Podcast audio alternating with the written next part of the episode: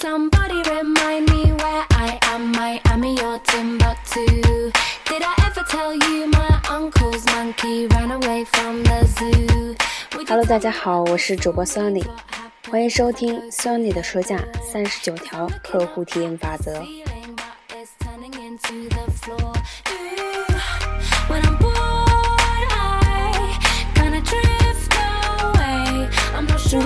们就来继续学习第三十三条法则：绝不要与顾客起争端。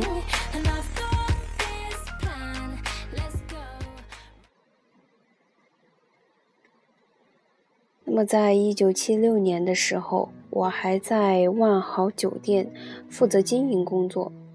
那么，有一位经常光顾的女顾客，每次来就餐的时候，都要抱怨一番。茶太凉了，汤太热了，你们为什么没有这种菜？为什么要提供那种菜呢？这菜上的太早了，酒水上的太迟了。最后我终于忍受不了了，让心中的小恶魔占了上风，于是问他：“你每天晚上是不是都躺在床上琢磨着，该来我们这儿抱怨些什么呀？”他立刻反唇相讥。我们俩就吵了起来。我告诉他，茶水很热，而他却偏偏说茶是凉的。我告诉他，汤的温度正合适，可他呢却坚持说汤把他的舌头烫伤了。没过多久，争吵就变成了互相攻击。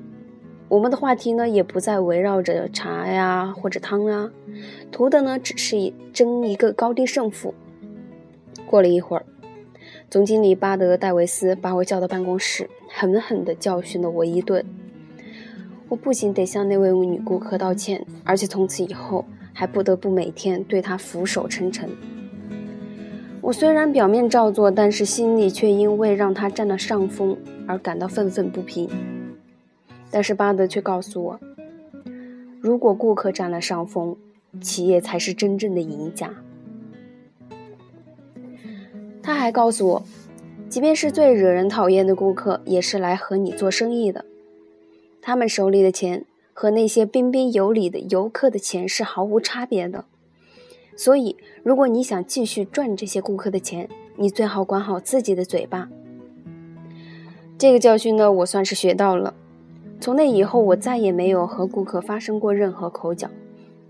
当上总裁后，我总是要求我的团队绝对不要与顾客发生冲突。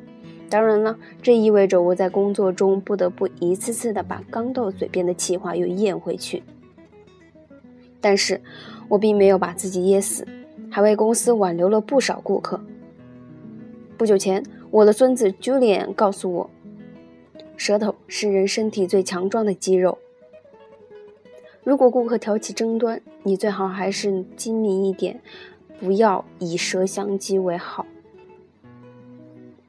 多年以来，我经常接到顾客的投诉，说前台的服务人员态度恶劣，而当我去询问服务人员的时候，却往往被告知是顾客歪曲了事实，顾客才是出言不逊的一方，或者是顾客损害了公司的利益。那么一般来说呢，服务人员大多认为，对于态度恶劣的顾客，宁可选择受损失，也要息事宁人。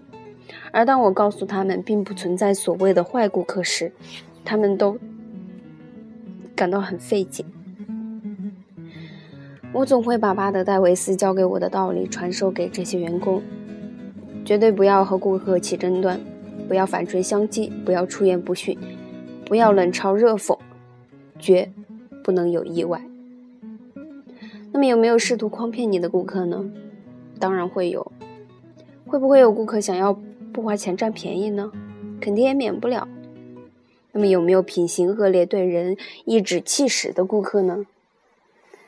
没有才真的奇怪了呢。但是所有这些都不重要，因为生意和利润才是王道。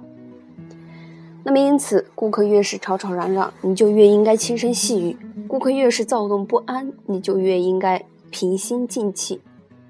俗话说得好，不要和无理之人争吵，否则你的层次也会随之降低。如果遇到无法控制住情绪的情况，那么就离开事发现场，赶紧去找你的上司来解围吧。那么，如果你是管理者的话，你需要让员工明白，在面对客户时，一定要做到彬彬有礼、心平气和。无论顾客是多么的难对付，都要控制住局面。在气愤的顾客面前，只能用同情心和理解去化解不和。和气、耐心以及能力才是唯一可用的武器。那么，以下的谚语呢，可以供大家参考：顾客永远是正确的，笑一笑，忍一忍。如果顾客抱怨个不停，那么就潜心忍耐，然后再去处理导致顾客不满的问题。遇到顾客大发雷霆的时候，不要觉得对方的矛头是直指你的。顾客发怒的原因有时候并不在你。他们与你素未平生，为什么要朝你发怒呢？顾客的怒气往往对事不对人，他们也许失望，也许沮丧，也许因为觉得吃了亏而愤愤不平。有的人的抱怨或许是无理取闹，有的人的反应也许真的有点小题大做了。但是不管怎样，顾客的怨气都不是针对你的，你只不过恰好充当了这个出气筒罢了。那么只要把问题解决掉。你就可以成为救场英雄了。另外，不要忘了，人人都有一本难念的经。顾客之所以冲你大吵大嚷，可能是因为他倒了一天的霉，而在你们店里遭遇恰成了引爆炸弹的导火索。或许呢，他刚被炒了鱿鱼；或许爱人刚刚去世；又或者刚从医院拿到一份情况不容乐观的诊断书。他这一天已经够背了呢，你又何苦？火上浇油的和他大吵一架呢？那么我记得几十年前的一个除夕夜，在巴德戴维斯教导我如何处理与顾客纷争的那家万豪酒店里，一位满腹怨怼的顾客要求和经理见面谈谈，那个经理便是我。这位顾客呢，本身本来是打算带着妻子一起来酒店迎接新年，但是却被告知酒店没有接到他们的预订信息。于是大为火光。当时呢，酒店坐席已经全部订完了，店里人满为患。我告诉顾客，我们的接待员说的没错，酒店的确订满了。听到这句话之后，这位顾客大发雷霆，他用最不雅的用词骂我没大脑，还说酒店的员工们都是无能的傻子。我深吸了一口气，冷静地告诉他。我会想办法改正自己的错误。没错，我的确把失误揽到自己身上了，因为这个失误的确是我的，而不是顾客的。但是，这位顾客只顾着争吵，没有听清我的话。于是我语气坚定，但绝无挑衅地问他：“您是希望继续对我发火，还是希望我把问题妥善解决呢？”他低声回答道：“处理问题吧。”我告诉他，我会负责把问题处理好。那么如此这般呢，顾客也就平静了下来。我把夫妇二人送至吧台，为他们免费点了香槟，还附赠了两顶除夕夜戴的顶尖帽。尖顶帽，说错了啊。那么戴上搞笑的帽子呢，恐怕想要发火也是挺难的。然后我找到酒店分管宴席的部门，找了一张可以供两个人坐的。鸡尾酒桌，那么在餐厅为这台小桌子腾出了一个角落。十五分钟以后，两个顾客便在这张摆放着鲜艳玫瑰和浪漫烛火的桌子上就坐了。几个小时后，两位顾客餐毕付款，酒店不仅得到了一笔进账，也挽留了顾客的心。这难道不比板难伺候的顾客赶出店外要好千百倍吗？除了表面上得到的利益，我也为其他员工树立了一个值得学习的榜样。不要忘了，管理者的职责之一就是提供正确处理事务的范例。如果你不能以正确的态度去面对员工和顾客，那么你自然也没有资格去要求别人。那么总结多年的工作经验呢？我认为以下几点可以帮助你在面对气愤的顾客时保持冷静。第一。让顾客尽情的抱怨，听顾客把事情的来龙去脉讲一遍，不要打岔。有时候顾客需要的只是一双倾听的耳朵罢了。第二，对问题承担起责任，不要推卸责任，不要辩解，不要找借口。无论是人手不够、运运货车出了事故，或者企业服务器出了故障，在顾客看来都不是理由。第三呢，尽量找出简便快捷的解决方法。那么，如果实在没有办法呢，那就问顾客能不能让你在二十四小时或四十八小时之后再联系他们。以我的经验来看，恭敬的态度呢，能够抚平绝大多数顾客的情绪。另外，顾客气消了之后，要比正在气头上更容易接受你的解决方案。那么第四呢，就是君子能忍则忍。虽然我们需要把顾客永远奉为正确的一方，但是有时候失误的确要归结于顾客，他们或许误读了协议条例。签下了错误的日期，或者把信息搞混了。那么在这种情况下呢，想要打赢嘴仗，的确是易如反掌的。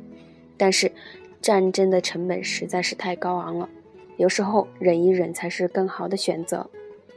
如果缄口不言能让你留住顾客的话，那么又何乐而不为呢？第五呢，就是为投诉构建畅通的渠道，开设热线服务台。或者派遣那些懂得如何处理投诉的专员来回复电子邮件，把这种举措呢当成在吃预防药。今天喝一两口苦的口的投诉药，明天呢你就能省去一斤的纷争和苦恼。那么最后一个呢，就是千万不要忘记最终的胜负。你打赢了与一位顾客的纠纷之仗，实际上你们双方都是输了。好，那么今天的学习到这里就结束了。其实呢，可能很多人都会对自己的情绪难以控制，特别是在我们做一些服务的时候，碰到一些特别，嗯，可能不太讲理，或者说是对我们的一些条例啊不太懂的。他就会一直在跟你纠结。那么在这种情况下呢，我们可以参考刚刚我们学习的一些建议，忍一忍，一切都会过去的。我们做服务就是为了生意和利润，是为了赚钱的。其实那些情绪啊，可能你一时争一鸣了。但是你失去的会更多，所以把握好重点，做好自己的事情，不要与顾客起争分。那么下一节呢，就是第三十四条法则。除了不用担心，永远不要说不。没有人喜欢呢听到“不”这个字，这个字可以激起万千消极的情绪和反应。那么，即使碰到无法满足顾客需求的情况，你也要尽量避免使用“不”这个字眼。那么，试着用不同的方式来表述你的答案。好，那么更多的内容呢，将在下一节展开，期待大家的收听和关注。那么，今天的节目到这里就结束了，再见。Thank you.